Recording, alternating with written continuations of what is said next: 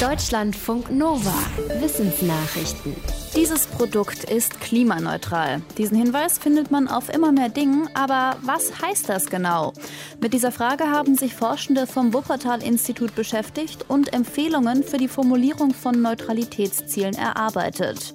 Demnach müssen Unternehmen Neutralitätsziele auf einer robusten Datenlage entwickeln und transparent kommunizieren, damit sie vergleichbar sind.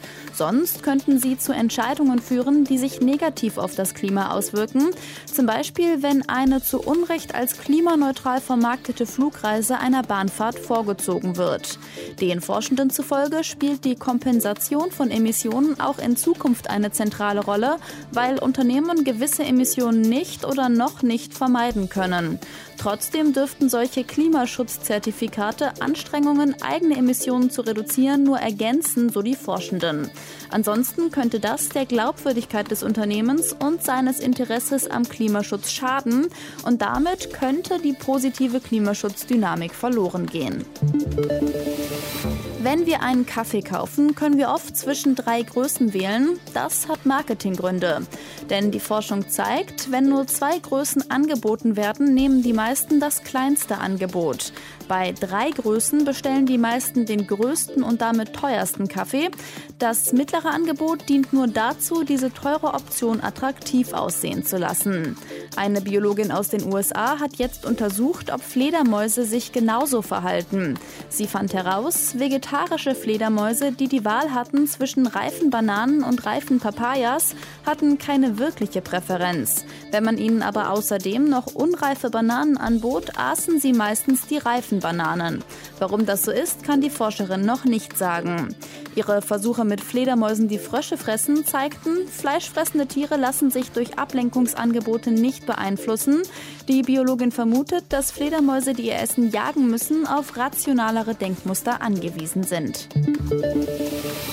Bilbis gehören zu den Tieren, die nur in Australien leben und vom Aussterben bedroht sind. Auf Deutsch heißen sie große Kaninchennasenbeutler und so sehen Bilbis auch aus, wie ein Kaninchen mit langer Nase und Beutel. Jetzt gibt's gute Nachrichten. In einem Artenschutzprojekt in der Region New South Wales hat sich der Bestand mehr als verdoppelt von 50 Tieren vor eineinhalb Jahren auf inzwischen 118.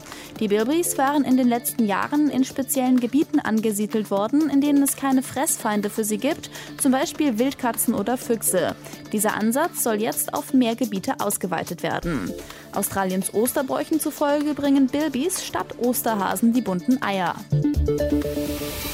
Wir alle haben Fett im Körper, aber Fett ist nicht gleich Fett. Es gibt braune Fettzellen, weiße Fettzellen und beige Fettzellen und die letztgenannten sorgen in Fettschichten, die unter der Haut liegen, anscheinend dafür, dass unser Gehirn vor Entzündungen und Demenz geschützt wird. Das schreiben eine Forscherin aus den USA und ihr Team im Fachjournal Nature Communications. In Versuchen mit Mäusen haben sie herausgefunden, dass Mäuse, die ausschließlich weiße Fettzellen hatten, im Vergleich zu Mäusen mit beigen Fettzellen schnell kognitiv abbauten und starke Entzündungsreaktionen im Gehirn und Körper zeigten. Das ließ sich aber durch die Transplantation von gesundem Unterhautfett mit beigen Fettzellen wieder umkehren. Die Forschenden wollen jetzt mehr darüber herausfinden, wie genau beige Fettzellen Entzündungen vorbeugen und die Gehirnfunktion verbessern. Sie hoffen, dass sie dann vielleicht ein Medikament entwickeln können, das ähnlich funktioniert. Werden lernen müssen, mit dem Coronavirus zu leben. Diesen Satz hat man in der Vergangenheit immer wieder mal von Politikern und Expertinnen gehört. In einem Kommentar im British Medical Journal widersprechen Forschende jetzt. Sie sagen, die technischen, politischen, sozialen und wirtschaftlichen Voraussetzungen sind eigentlich ganz gut dafür, dass die Menschheit das Coronavirus ausrottet. Für ihre Analyse haben die Forschenden den internationalen Einsatz gegen Corona mit dem gegen die Pocken und gegen Kinderlähmung verglichen. Sie sagen, Corona auszurotten wird schwieriger als die Kampagne gegen die Pocken, aber leichter als die gegen die Kinderlähmung. Die Pocken gelten seit 40 Jahren als ausgerottet. Von den ursprünglich drei Virusvarianten, die die Kinderlähmung auslösen, gibt es nur noch eine.